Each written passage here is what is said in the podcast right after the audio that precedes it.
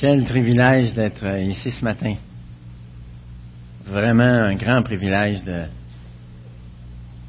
voir plusieurs visages que j'ai connus il y a 40 ans. Il y a toute une histoire en arrière de tout ça.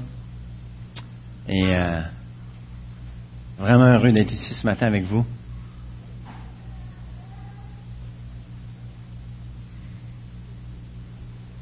On va se demander au Seigneur de nous accompagner. Seigneur,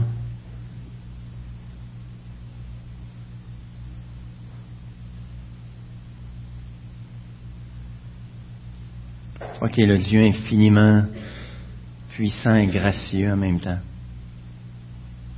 amour et justice en même temps.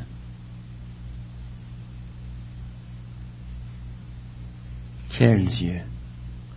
Seigneur, on vient te chanter tous tes attributs, à toi aussi le Fils. Quels attributs? Soleil levant, étoile du matin, qui est venu éclairer nos cœurs, qui était dans les ténèbres.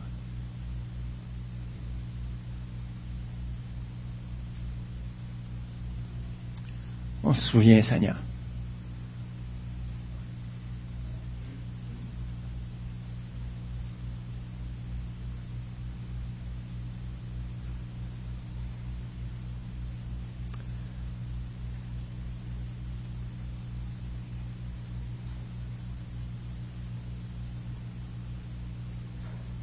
Seigneur, on se souvient. Quand tu es venu nous chercher dans les ténèbres.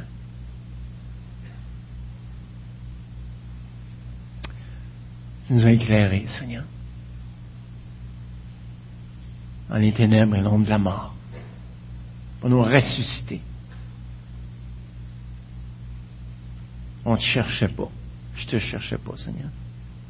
Et ta parole dit que nul ne cherche Dieu est venu nous chercher. Tu nous as trouvés. Tu nous as rachetés. Tu nous as libérés. Tu es venu, Seigneur.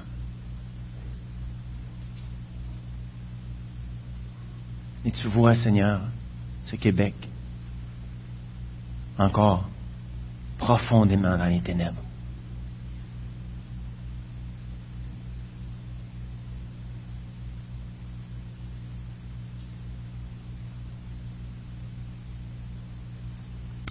Seigneur, parle à nos cœurs ce matin. Père céleste, parle à nos cœurs. On te prie par le nom de ton Fils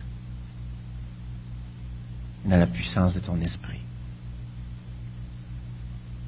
Amen.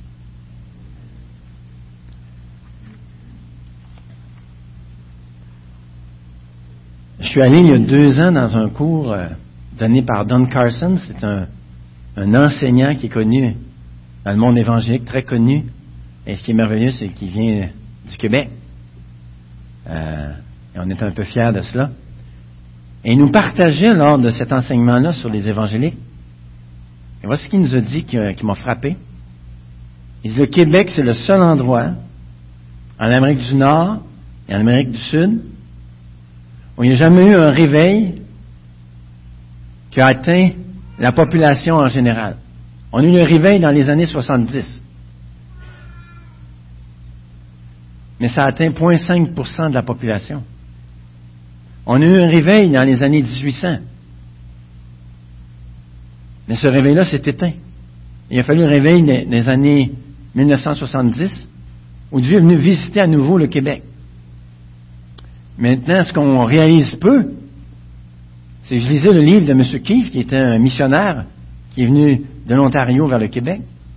Et tu lis ce livre-là, puis tu te poses la question, comment les gens pouvaient percevoir la situation au Québec à l'époque? C'était une forteresse imprenable. Si vous n'avez pas lu, le livre de M. Keefe, je vous encourage fortement à lire.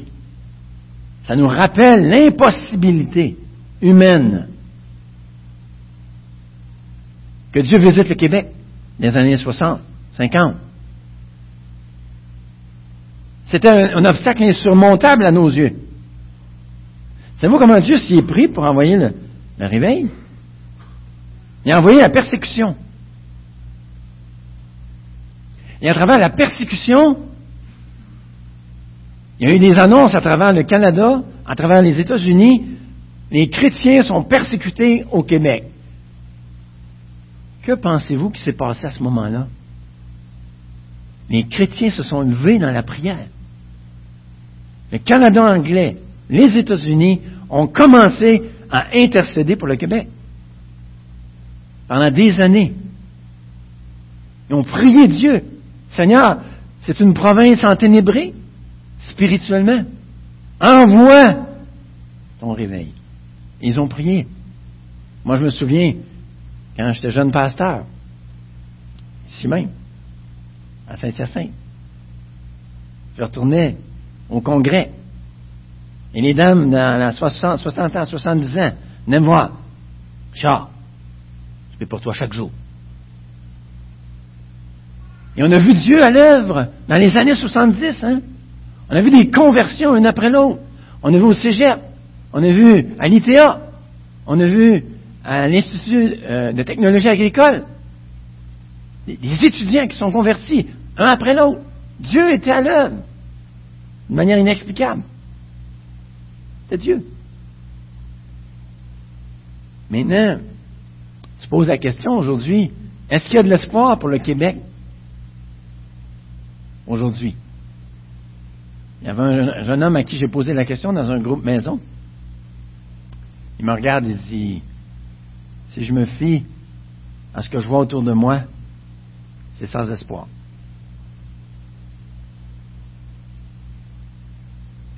Je te pose la question ce matin. Je me pose la question. Est-ce qu'il y a de l'espoir pour le Québec? Je réponds oui à une condition. Et on va tourner dans Ésaïe 62 pour voir la condition. Ésaïe, si vous voulez tourner, un beau texte. Extraordinaire. Pour l'amour de Sion, je ne me tairai pas. Pour l'amour de Jérusalem, je ne prendrai pas de repos jusqu'à ce que son salut paraisse comme l'aurore et sa délivrance comme un flambeau qui s'allume. Alors, les nations verront son salut, tous les rois de, tous les rois de ta gloire, et l'on t'appellera d'un nom nouveau que la bouche de l'Éternel déterminera.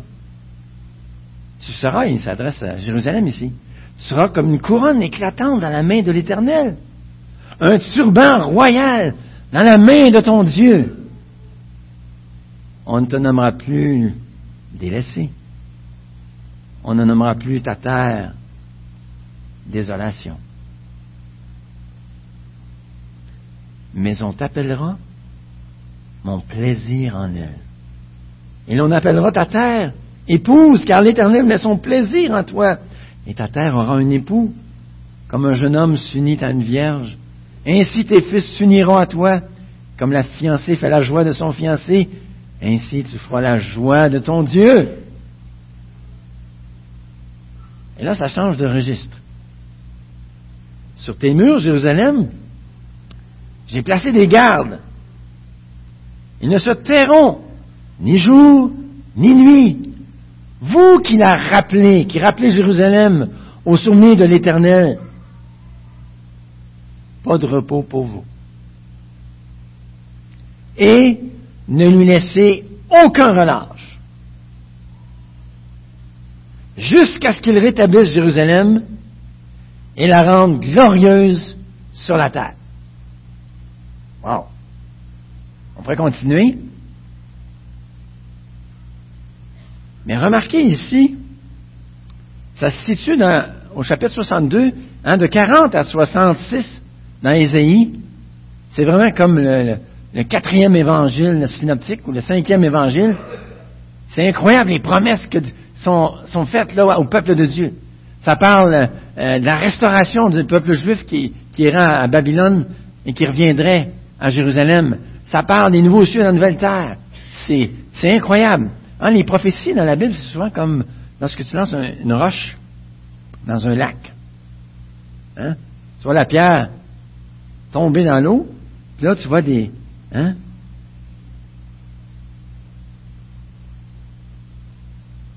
Pas des reflets, mais je trouve pas le mot. Aidez-moi. Les sillons, merci. Hein? Qui s'en vont. Mais les prophéties, c'est souvent comme ça. Ça parle euh, de la restauration à Babylone. Whoop, ça fait référence à la Nouvelle Alliance. Whoop, ça fait référence dans la Nouvelle Alliance à des temps de restauration. Oups, ça fait référence au nouveau ciel de la Nouvelle Terre. C'est comme, ça s'amplifie comme ça. Et c'est un peu comme ça qu'on voit dans Ésaïe. Et ce qui est intéressant, ça c'est Ésaïe 62. Ésaïe 61, vous l'avez en haut. L'Esprit du Seigneur l'Éternel est sur moi. Ça, c'est juste un chapitre avant. L'Éternel m'a oint pour porter de bonnes nouvelles aux malheureux. Il m'a envoyé pour guérir ceux qui ont le cœur brisé, pour proclamer aux captifs la liberté, aux prisonniers la délivrance. Ça, ça fait référence à quoi? On a lu ce texte-là, n'est-ce pas? Ça fait référence au ministère quand Jésus est venu sur terre. Hein? C'est le passage qu'il a cité pour déclarer que maintenant, la délivrance est arrivée. C'est le ministère de la nouvelle alliance de Jésus. Et il cite ce passage-là, qui est dans Ésaïe 61. Nous, on est en Ésaïe 62. Intéressant. Ça, c'est le ministère terrestre de Jésus. Retenez ça à l'esprit. Maintenant, lorsqu'on regarde ce qu'on vient de lire dans Ésaïe 62, puis on regarde la situation d'Ésaïe à l'époque d'Ésaïe, quand il a prophétisé, là, on a une description absolument désespérante de la situation à l'époque d'Ésaïe. Regardez, Ésaïe 28, 7. Le vin égare. C'est quoi qui parle? Les boissons fortes font tituber. Hein, quand quelqu'un boit trop de vin, ben, il devient ivre, puis il titube. Qu'est-ce qui titube? Ce sont les prêtres. OK. Les prêtres sont en train de tituber sous l'effet du vin. Et les prophètes égarés par les boissons fortes, désorientés sous l'effet du vin. Hmm. Hein, si vos anciens étaient arrivés ce matin, puis, puis vous étiez nouveau à l'église, vous diriez, bye bye, je m'en vais. Hein, c'est terrible. Les leaders, le peuple de Dieu, les leaders du peuple de Dieu, égarés par les boissons fortes, les boissons fortes les font tituber. Ils s'égarent dans leur vision. Qui est-ce qui avait des visions? Excusez-moi. J'ai le rhume un matin. Qui est-ce qui avait des visions?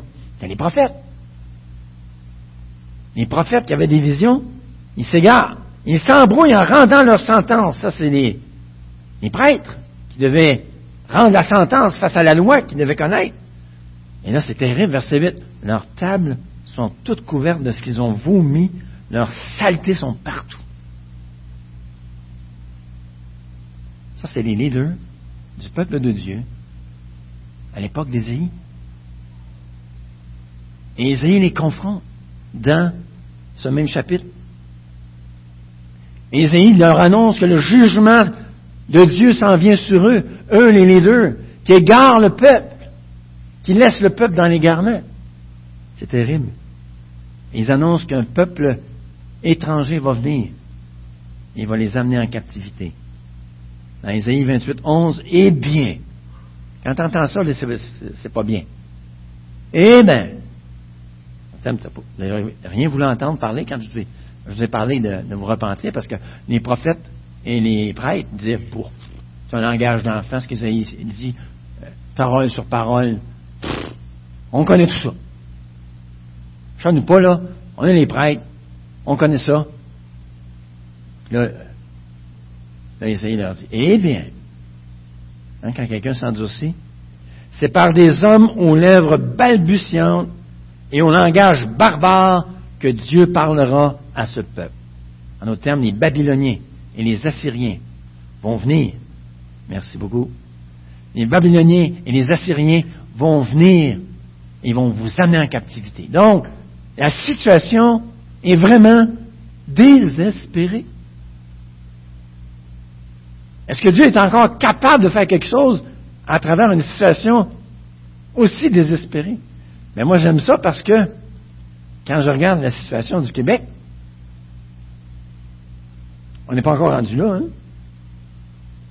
Dans le sens, les leaders du peuple de Dieu sont loin d'être comme ça. Mais, ça nous exhorte. Souvenez dans, Ézéchiel, donc plusieurs années après, le peuple est en captivité. Puis là, c'est la destruction tout autour, c'est encore pire. Là, tout le monde est désolé. Là, Dieu, il dit à, à Ézéchiel, Ézéchiel, il l'amène dans une vallée d'ossements. Puis là, il, il, il, fait marcher à travers, autour des eaux. Puis là, il, Ézéchiel dit, ils sont très nombreux. Et ils sont très secs. Littéralement. Il dit, regarde comme fou, là. Puis là, Dieu pose la question. Fils d'homme, ces eaux pourront-ils revivre?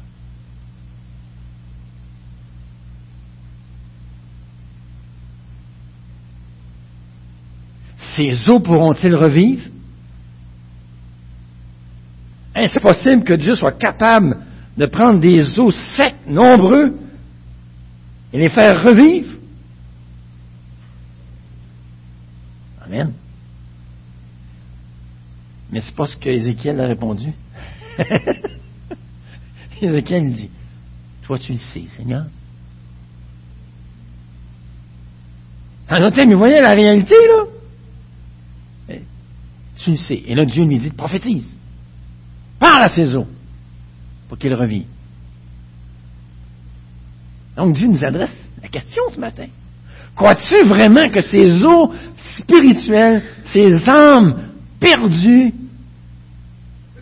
Dieu est capable? Je suis en train de lire le livre de Martin Lloyd Jones, un homme que j'aime beaucoup, un prédicateur axé sur la parole de Dieu, mais en même temps sur le réveil, un beau mélange de profondeur doctrinale, mais de cœur aussi. Et il était dans une réunion, il y avait une grosse rencontre d'évangélisation organisée. Puis il disait, euh, je crains qu'on ait fait le mauvais diagnostic. En notre on organise, on fait toutes sortes de choses. C'est bien, c'est correct. Pas contre ça. Mais le vrai diagnostic, c'est que la situation est tellement désespérée en Angleterre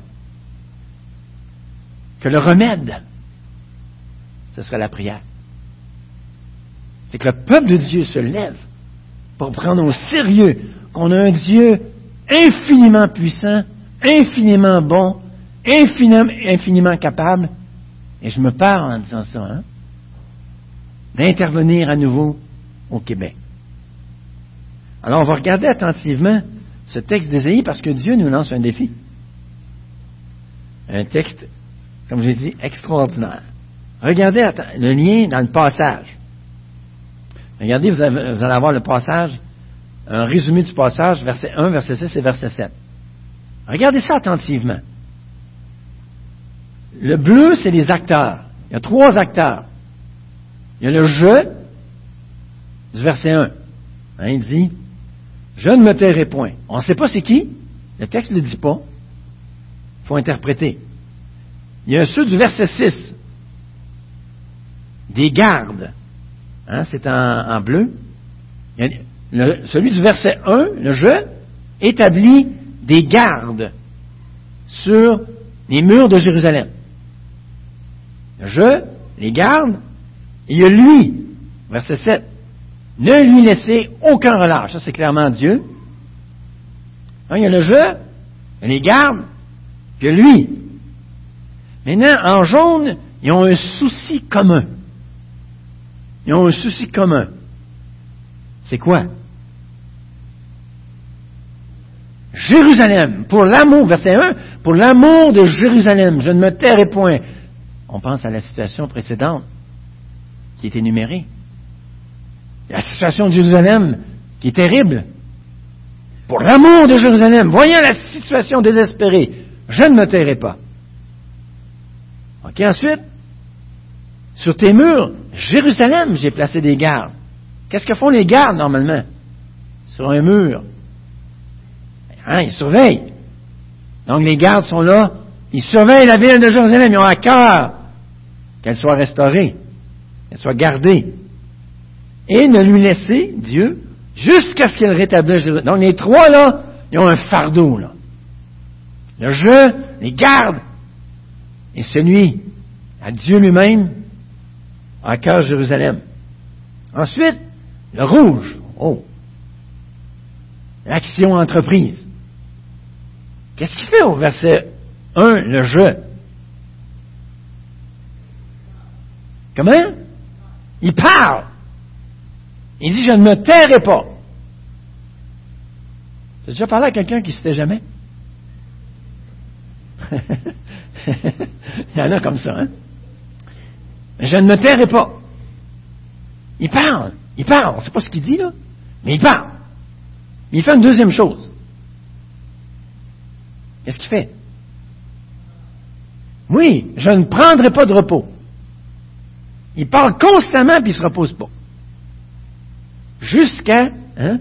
Jusqu'à, on voit le résultat, jusqu'à ce que son salut paraisse, sa délivrance par rapport à Jérusalem. OK, il parle, il ne prend pas de repos. Résultat, Jérusalem est rétablie. Qu'est-ce qu'ils font au verset 6, les gardes? C'est des drôles de garde. Ils parlent. ils ne se taisent pas. Combien de temps ils ne se taisent pas? Jour et nuit. Wow. Ça, c'est parler. Mais quand tu mets des gardes, qu'est-ce que tu fais? Tu les mets à tour de rôle. Hein, c'est ça un garde. Donc, aux 4 heures, aux 3 heures, et là, un se place, puis il garde, puis l'autre prend la place, puis il garde. Mais ici, c'est des drôles de gardes. C'est des gardes qui ne se taisent pas. Et, c'est intéressant, point de repos pour vous, les gardes. Il leur arrive exactement ce qui arrive à celui du verset 1. Ils font la même chose. Ils imitent celui qui est au verset 1. Et ce qui est extraordinaire, verset 7, j'aime beaucoup ça. Qu'est-ce qui arrive à Dieu? Pas de repos. Si tu es venu te reposer un matin, tu es en mauvaise place. Parce qu'il dit ici que celui du verset 1, il ne se repose pas. Verset 6, c'est pas de repos. Puis Dieu, pas de repos non plus, il se fait achaler jour et nuit. Hmm. Maintenant, c'est qui le verset 1? Regardons les trois personnages en, détail. Premièrement, euh, comme on dit, il ne prend pas de repos, il ne se tait pas. On ne sait pas trop ce qu'il dit. C'est pas mentionné. Mais on sait le résultat. Jérusalem est rétablie. Maintenant, pour mieux comprendre qui il est et ce qu'il dit, il faut faire le parallèle avec les gardes, verset 6. Parce que les gardes ont été établis par lui, d'après le texte où le jeu revient. Sur tes murs, Jérusalem, j'ai placé des gardes. Non, celui qui était au verset 1, c'est lui qui place les gardes. Et ces gardes ont le même rôle, ne doivent prendre aucun repos, comme j'ai mentionné. on obtient le même résultat, Jérusalem est rétabli. Il me semble qu'on commence à avoir une bonne idée, c'est qui, le verset 1? Il y en a qui pensent que c'est Isaïe. Mais j'ai un problème avec cette interprétation-là parce que qui peut ne pas prendre de repos jour et nuit? C'est bon, on s'en vient. Et deuxièmement, qui a le pouvoir d'établir des gardes qui, eux, sont établis jour et nuit pour parler et ne pas se taire? Je crois qu'ici, la bonne interprétation, c'est celle qui suit Ésaïe 61. Ésaïe 61 parle du ministère terrestre de Jésus. Ésaïe 62 parle de son ministère céleste, à la droite de Dieu. La Bible dit, il intercède pour vous. Jésus, actuellement, si j'interviens bien le texte, il intercède jour et nuit, sans repos, pour la situation du peuple de Dieu, la Jérusalem de l'époque et la nouvelle Jérusalem. C'est son ministère d'intercesseur actuel. Et si vous prenez les textes, Ésaïe 61, ministère terrestre, 62, céleste, 63, vous le lirez, c'est son retour avec le jugement des nations. Il me semble ça, la séquence va très bien. Donc, actuellement, Jésus, il est monté au ciel. On a chanté sa résurrection ce matin. Tellement bon. Merci pour le groupe de célébration. Ça prépare tellement nos cœurs. Faites un beau travail. Et donc Jésus est à la droite de Dieu et il intercède nuit et jour pour son peuple. C'est le souverain sacrificateur, ressuscité, éternel. Si vous n'avez pas lu l'épître aux Hébreux, lisez cette épître-là. Il nous présente Jésus, son ministère de souverain prêtre, à la droite de Dieu. Le sacrifice et le sacrificateur ensemble. Quel, quel, épître extraordinaire. Et Jésus, donc, est à la droite de Dieu, puis intercède. Il prie pour toi. Il prie pour moi. Regardez le vêtement du souverain sacrificateur. Il avait ce qu'on appelle le pectoral sur lui. Et il y avait douze joyaux qui représentaient les douze tribus d'Israël. Et un des rôles du souverain prêtre, c'était d'entrer dans le lieu tressé une fois par année. Ils vont faire le sacrifice d'expiation, puis entrer dans la présence de Dieu avec les noms des douze précieux fils de Jacob représentant les douze tribus d'Israël, et il les avait sur son cœur. Il entrait dans la présence de Dieu avec à la pensée toute la situation du peuple de Dieu. Et Jésus est à la droite de Dieu. Maintenant, le voile est ôté. Il n'entre pas là une fois par année. Il est là pour l'éternité. Mais pas tout à fait. Ce qui va revenir. Mais il intercède pour toi. Comme on est des pierres précieuses pour lui. Chaque, chaque dénomination, chaque église est une pierre précieuse pour laquelle il intercède. Il je ne sais pas comment il fait. C'est dans son humanité, divinité, là. Il intercède pour chacun de nous. Souvenez, Pierre, il était dans les difficultés. Et qu'est-ce que Jésus lui répond? Tu vas me renier, Pierre. Mais j'ai intercédé pour toi, afin que ta foi ne te défaille pas. Moi, il m'est arrivé, j'étais à Saint-Hyacinthe, un moment, elle m'avait une crise. Je savais, cette journée-là, que Jésus intercédait pour moi. S'il ne l'avait pas fait, je ne serais pas ici ce matin. Il priait pour moi profondément découragé, écrasé.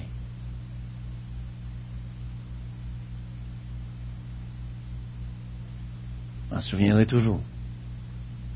Jésus m'a relevé. Il m'a relevé. Parce qu'il priait pour moi. Quand t'es mal pris, là, t'es désespéré, là, et tu penses qu'il n'y a personne, avec toi. Jésus, j'ai prié pour toi. Fait que ta foi ne défaille pas. Elle sera merveilleuse. Il intercède.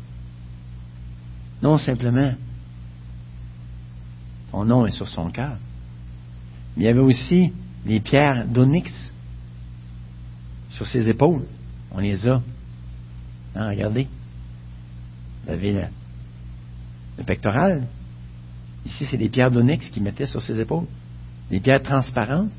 Puis les noms, les douze tribus. Six sur une des pierres, six sur l'autre pierre. Ils les avaient ici, ils les avaient là.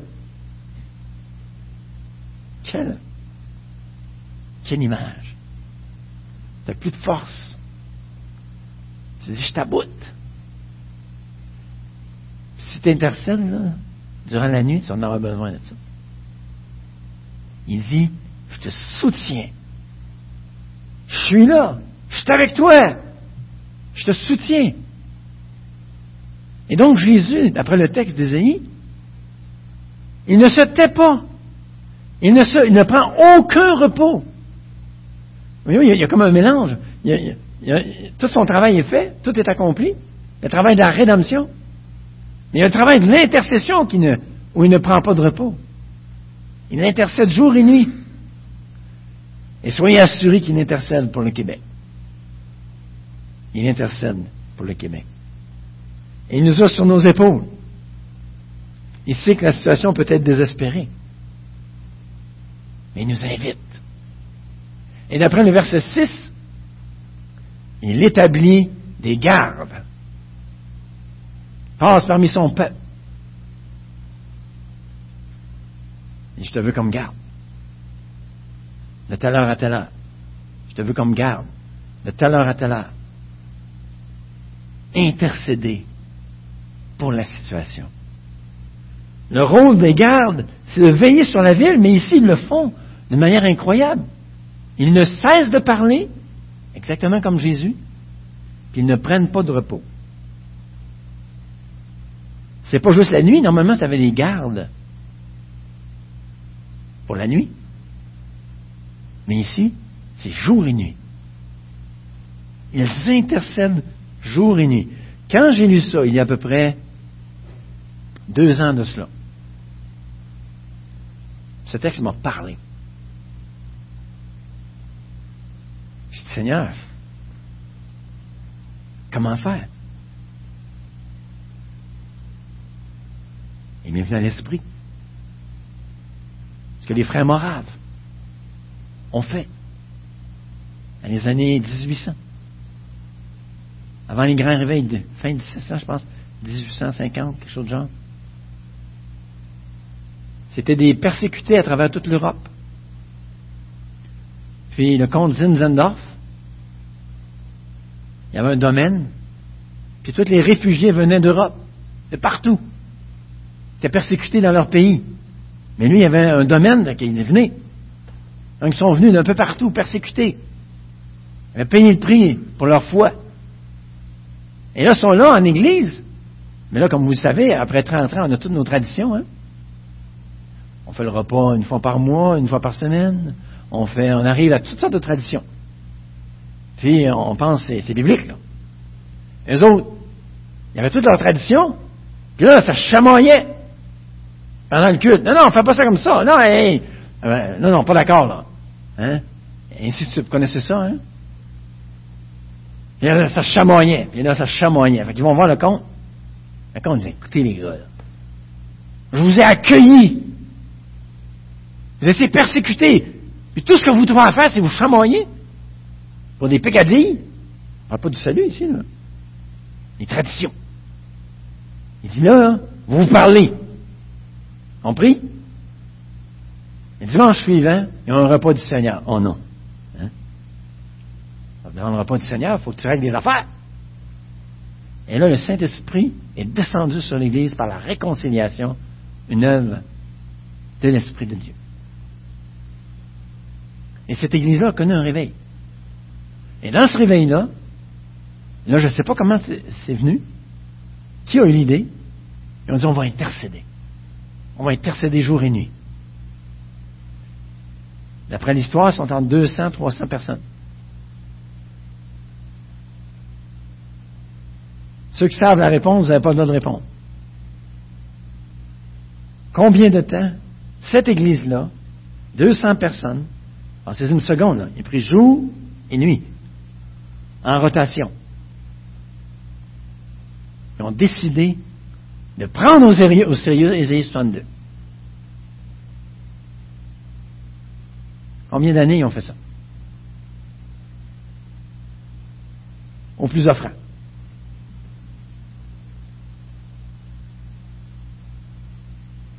Qui, qui ose se risquer? Allez-y. Un an. Vingt ans. Trente ans. Cinquante ans. Soixante-quinze ans. Un siècle. Pendant cent ans, cette Église-là a intercédé jour et nuit par le Saint-Esprit. Par le Saint-Esprit. A aucune œuvre, il n'y a aucune œuvre de la chair qui va être capable de faire ça. C'est Dieu qui leur a mis à cœur. Cent ans. Et qu'est-ce qui est arrivé? Il a envoyé 200 missionnaires pendant ces 100, 200 missionnaires, plus que toutes les églises de l'Europe. Les jeunes hommes se livraient comme esclaves. Imaginez. Ils se livraient comme esclaves pour aller évangéliser les esclaves, parce qu'ils savaient que dans les bateaux, les esclaves allaient mourir, puis ils s'en allaient dans l'éternité. Ils savaient que s'ils s'en allaient là, eux autres aussi mourraient. Wow.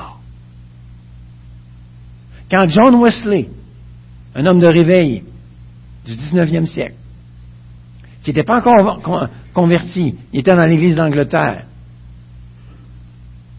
il s'en allait en bateau en Amérique. Non, il retournait de l'Amérique vers l'Angleterre. Et là, il y avait une tempête. Les flots. Lui, il disait, pas sûr d'être sauvé. Et dans l'église chrétienne, il n'était pas sûr. Peut-être comme ça ce matin, il n'était pas sûr d'être sauvé. Et il n'était pas. Puis là, les frères moraves étaient là. Et eux autres chantaient des cantiques. Alléluia. Puis, je sais pas quel chantique ils chantaient, là. Mais, mais qu'est-ce que c'est ça? Ça l'a bouleversé. Ils sont sûrs de leur salut. Moi, je m'en vais en enfer. Il rentre en Angleterre, se convertit, et démarre le réveil avec Whitfield en Angleterre. Ensuite, ils sont allés retourner en mais, mais le fruit, là,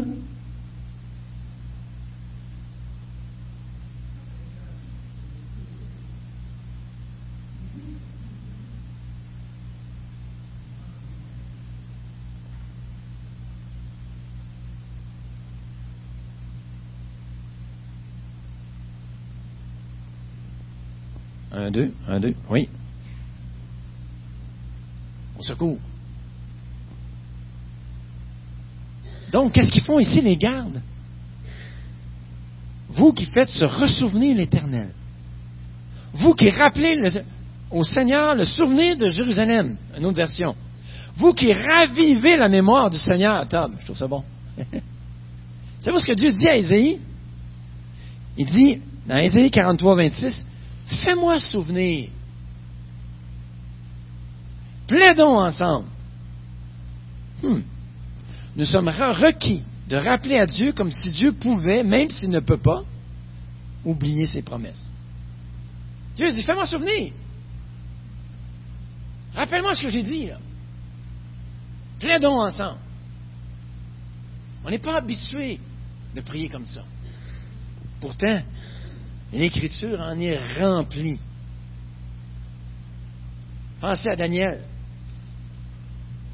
Il se souvient de la promesse qui est écrite dans Jérémie, que la captivité là, serait là pour 70 ans.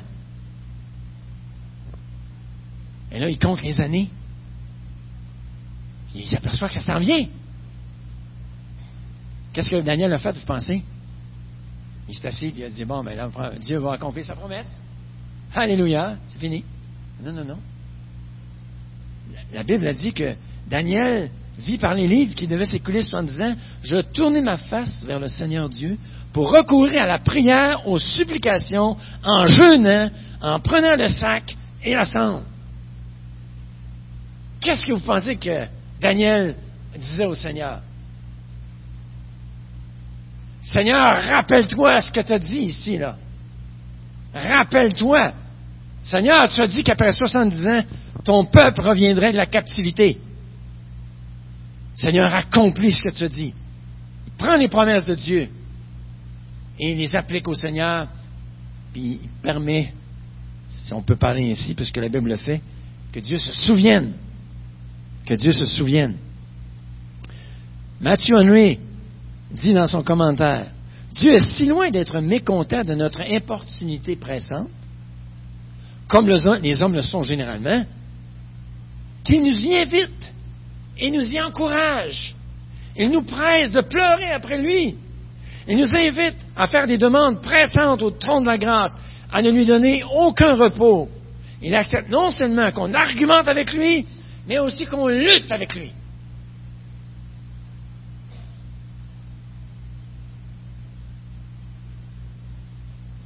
Jésus intercède à la droite de Dieu jour et nuit. Abraham, es-tu allé euh, en Israël quand tu négocies un prix, là? Hein? Abraham, il dit 50, comme un bon bédouin. Dieu, il dit rien. 40! Non, t'as dit, Dieu dit oui. Ah, oh, 40, 40, 30, 30, 20. Il négocie avec Dieu. Dieu n'est pas là, hey, écoute, là, pas tanné de m'achaler? Non, Dieu. Il laisse négocier. Puis là, il calcule 10. Ça, c'est Abraham. Puis Abraham s'est dit, ah, calcule ça, là, sa femme, les enfants, les beaux-fils. ah, je suis correct. Mais il s'est trompé. Mais Dieu ne s'est pas trompé, lui.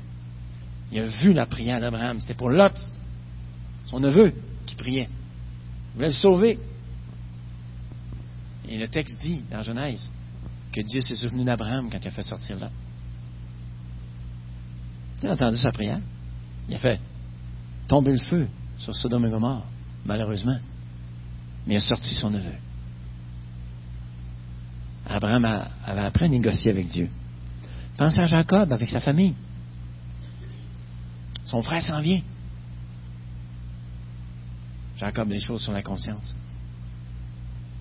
Et là, pendant toute la nuit, il sait que sa famille est en jeu. Et la Bible nous dit qu'il lutte avec l'ange de l'Éternel. Pendant toute une nuit, la bataille avec Dieu. C'est pas moi qui le dis, c'est l'Écriture qui présente la prière comme ça. Et Dieu même, il fait une blessure à la hanche pour qu'il se rappelle à jamais. Et à partir de cette nuit-là, le nom de Jacob est devenu Israël.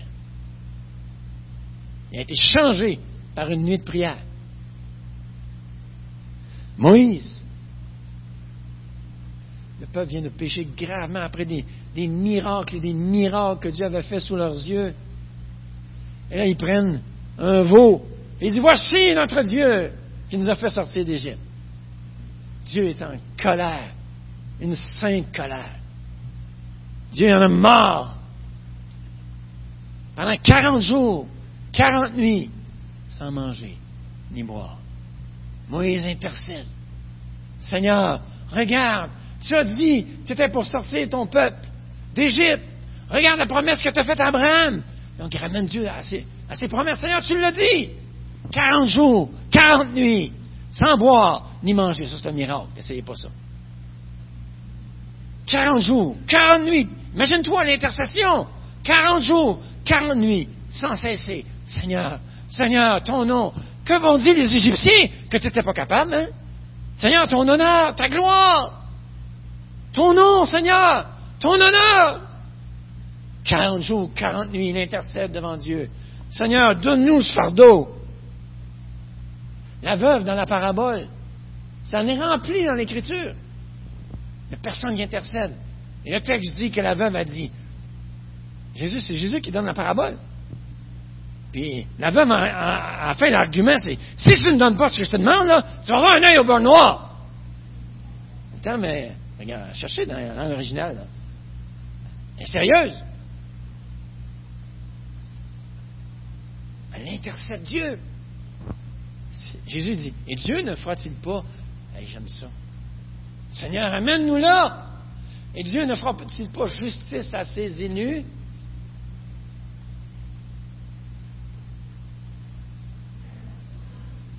Plus fort.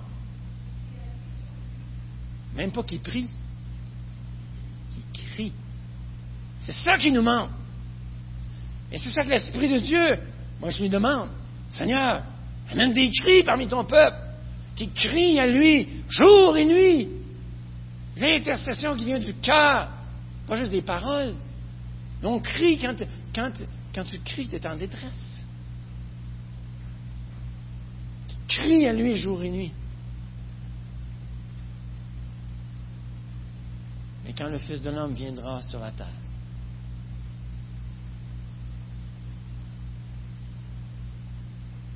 trouvera-t-il la foi?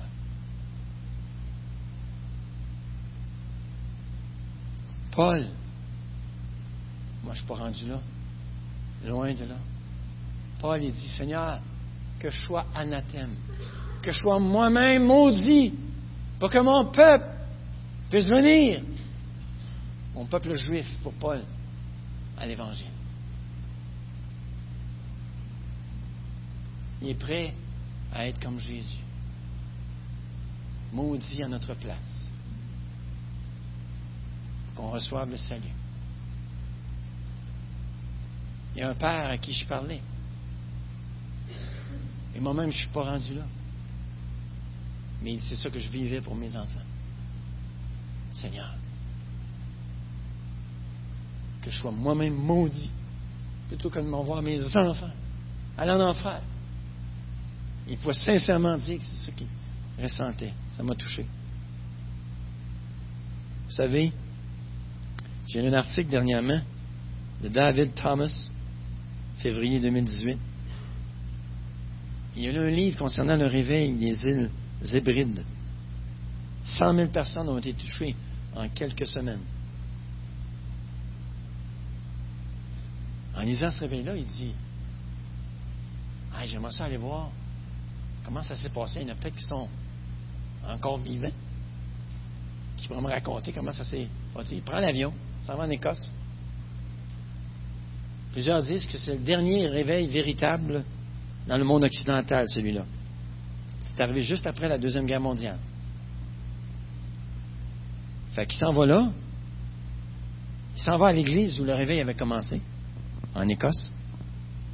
Puis, onze témoins oculaires, tous au-dessus de 80 ans. Et là, il leur demande Qu'est-ce qui s'est passé? Racontez-moi, je veux voir comment Dieu a fait cette œuvre-là parmi vous? Et les personnes âgées lui racontent oui, il y avait des prédications, oui, ça nous a touchés, mais ce n'était pas ça. Et ils étaient tous d'accord que la différence, c'est la suivante. Ils ont raconté l'attitude de brisement et de désespoir après la Deuxième Guerre mondiale qui agitait les chrétiens à ce moment-là. Un esprit de nécessité et d'audace. Une manière de prier qui pourrait être audacieuse et agonisante. Ils appelaient ce genre de prière la prière d'enfantement. Mesdames, vous comprenez ça. Hein?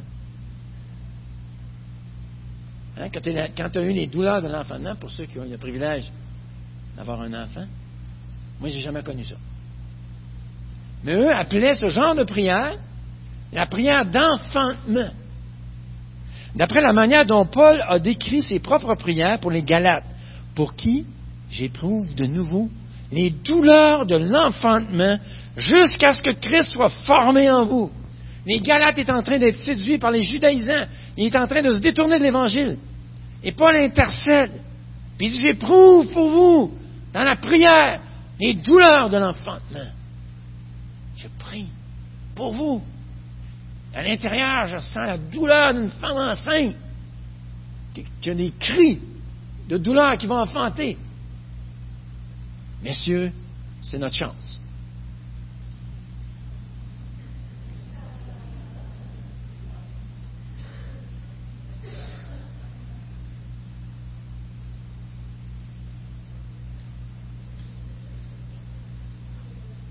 Mais pour ça, là,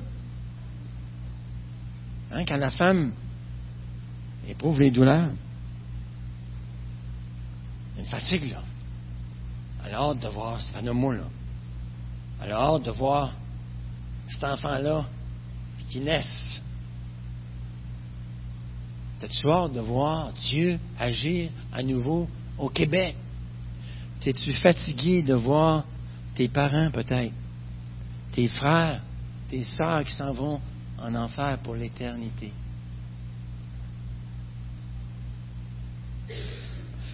Es-tu fatigué de voir un grand nombre de nos enfants mariés des non-chrétiens? De voir des enfants de chrétiens ou même des chrétiens divorcés si facilement? De voir tes neveux, tes nièces loin de Dieu, vivre dans l'impudicité? De voir des parents ne pouvant plus parler de l'Évangile à leurs petits-enfants? parce que leurs enfants ne veulent pas. Es-tu fatigué de compter les églises sans pasteur? De voir plusieurs de nos églises stagnantes et malheureusement vieillissantes? D'avoir des conversions au compte-gouttes? De semer sans récolter? De voir la société québécoise qui est fière de s'éloigner des valeurs chrétiennes? Frères et sœurs, on a une présentation lors du dernier congrès. La persécution s'en vient. Préparons-nous. On va payer un prix, ça ne sera pas si long pour l'Évangile. Es-tu fatigué de voir la nouvelle génération de plus en plus agnostique, qui ne savent pas s'ils croient en Dieu, ou même antagoniste face à Dieu? Et Jésus nous regarde. Puis il dit la même chose qu'à ses trois disciples, Pierre, Jacques et Jean. Veillez, venez, veillez avec moi. Venez avec moi, priez, veillez avec moi. Pierre, Jacques et Jean. Jésus les appelle ces trois meilleurs. Mais ils sont découragés. Leur, leur âme est triste. Parce que Jésus dit qu'est-ce qui va lui arriver? Ils ne comprennent pas tout, pas tout. Mais ils savent que ça va être difficile. Et leur âme est découragée. Et au lieu de prier, que font-ils? Quand tu es découragé, qu'est-ce que tu as le goût de faire? Et ils dorment. Les trois meilleurs. Pendant que Jésus est en besoin, Jésus les appelle. C'est la chance qu'ils n'auront jamais d'intercéder pour leur sauveur. Que Dieu le soutienne. Et ils ont raté cette chance-là, malheureusement. il y avait la grâce. Ils ont su le pardon de Dieu. Hein, quelle grâce. Une chance qu'on a la grâce, hein? On serait mal pris, je te dis. Quelle grâce. Ils ont été pardonnés. Ils ont abandonné Jésus au moment. Mais Jésus leur a pardonné. Quelle grâce. C'est beau l'évangile. Mais Jésus, d'après Isaïe, nous lance. Je vous établis garde sur les murs de Jérusalem. Et je bénis le Seigneur parce qu'il y en a plusieurs ici qui sont déjà en poste. Merci pour les frères et sœurs de l'Église qui ont intercédé pendant une année et qui sont tenus à la brèche. Il y a un prix à payer, vous savez. Moi, je me suis mis la nuit parce que je me dis, si moi, Dieu m'amène par sa grâce à développer ce mouvement de, réveil, de prière pour le réveil, je me suis dit, je vais choisir une heure que ça va être tough. C'est volontaire. Je ne peux pas demander aux autres ce que je ne fais pas moi-même. Donc, je prie à une heure du matin jusqu'à deux heures. Et il y a des fois, parle une fois par semaine, là, il y a des fois, mes nuits sont perturbées pendant deux, trois jours. Mais le passage qui me vient, quand ça va mal. J'ai déjà eu beaucoup de difficultés avec mon sommeil. Premièrement, ça prend la foi. Seigneur, fortifie-moi. Deuxièmement, le passage qui me vient dernièrement, je ne fais aucun cas de ma vie. Comme si elle m'était précieuse. Pourvu que j'accomplisse l'appel que Dieu a pour ma vie. Et je sais que Dieu m'a appelé, personnellement, à faire ça. Et donc, je me rappelle. Je me rappelle et Dieu nous appelle. Jésus dit, venez avec moi, veillez avec moi. Une heure. Il dit à ses disciples. C'est exactement ça que je vous demande ce matin. On a une feuille. Il y a quatre engagements pour ceux qui désirent se joindre au mouvement de réveil. C'est toute notre association qui est en train de prier. Premier engagement, Une minute par jour. Une minute par jour. Hein, Charles, sois plus sérieux. Non, non. Une minute par jour. Tu prends une requête. Moi, je prie pour les implanteurs afin qu'ils aient des groupes avec eux pour les accompagner et qu'ils puissent être fortifiés. J'ai vu ce que c'est d'être seul. Je me dis, Seigneur, non, non, non. On a besoin de personnes qui vont se tenir à côté des implanteurs, qui vont les soutenir dans la prière. Qui vont être avec eux, pour être un témoignage autour, dans leur communauté, faire du bien. Tellement essentiel. Vous savez comment je prie pour qu'on soit zélé pour les bonnes œuvres. Zélé, vous avez une occasion, là. Vous avez vu ce qui était écrit un matin, hein? hein? On appelle ça? J'aime mon voisin. ça ressemble à, un passage d'écriture, ça me semble. Aime ton prochain comme. Un deuxième. Deuxième commandement. Hein? Donc Dieu vous donne une occasion d'aider. Maintenant, Jésus dit, veille avec moi. Donc, premier engagement, une minute. Deuxième engagement, une heure par semaine. Quelque part dans l'horaire. On a deux tableaux. Ça prend 168 personnes pour prier jour et nuit. Hein, 168 personnes, donc une heure fois 24 fois, 7. Ceux qui sont bons en mathématiques, ça fait 168 heures. Et actuellement, il y en a qui s'est engagé pour une année, et il y en a qui se sont retirés peut-être 25. Et le premier tableau, là, il nous manque 5 ou 6 euh, personnes pour remplir à nouveau le premier tableau. Donc, on est quelqu'un qui prie jour et nuit. Et pour moi, c'est tellement important. Quand, quand j'arrive à 1 heure du matin, là, prie pour celle qui est avant moi, puis je prie pour celle qui est après moi. Seigneur, fortifie, soutient. Et les gens me disent, c'est tough. Oui? Oui? Il y a un prêt à payer. Considère bien le prêt à payer avant de t'engager. Une heure par semaine. Deux heures par mois. Donc, il y a un groupe de l'Église qui s'est engagé, et je vous rappelle votre engagement, de prier une fois par mois. Donc, ceux qui prient une heure par semaine, quelque part dans la, journée, la nuit, ils se réunissent une fois par mois, et ils prient deux heures ensemble, et ils ramènent devant le Seigneur les prières. Hein? Ne lui laissez aucun repos. J'aime tellement ça, ce passage-là. une image qui me vient que je vais vous raconter, ça sera j'ai presque terminé. Et finalement, une journée par année, on l'a fait juste à, Pâques, le samedi de Pâques, et on a eu des témoignages le soir à une conférence web. C'était très édifiant.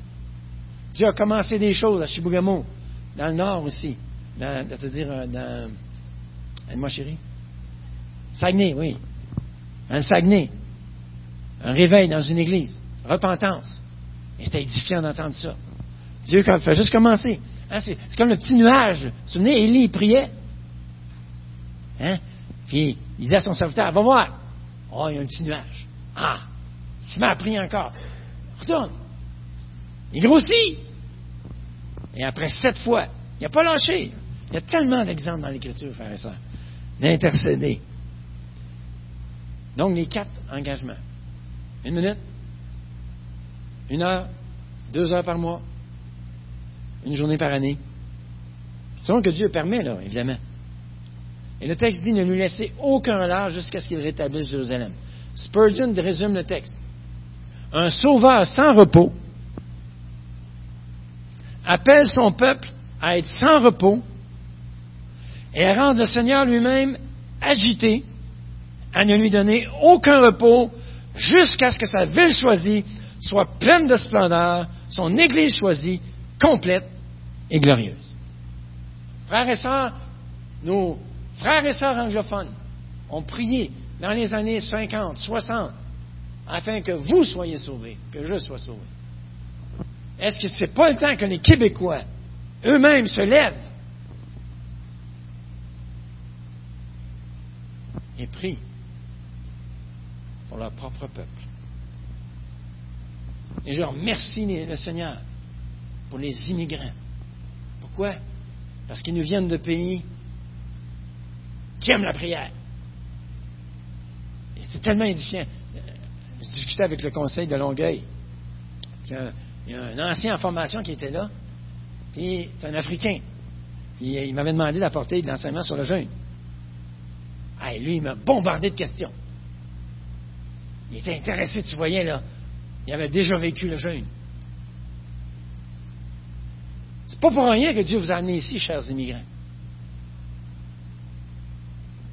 Pour rien qu'il vous a établi au Québec. Vous avez un fardeau. Vous avez connu, pour plusieurs d'entre vous, un peuple qui prie. Aidez-nous. Afin qu'ensemble, on puisse aller rejoindre tous ceux qui sont au Québec. Tous ceux qui sont au Québec.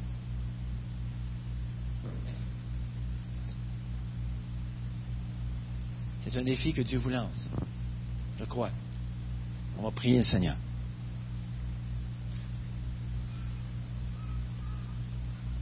Seigneur,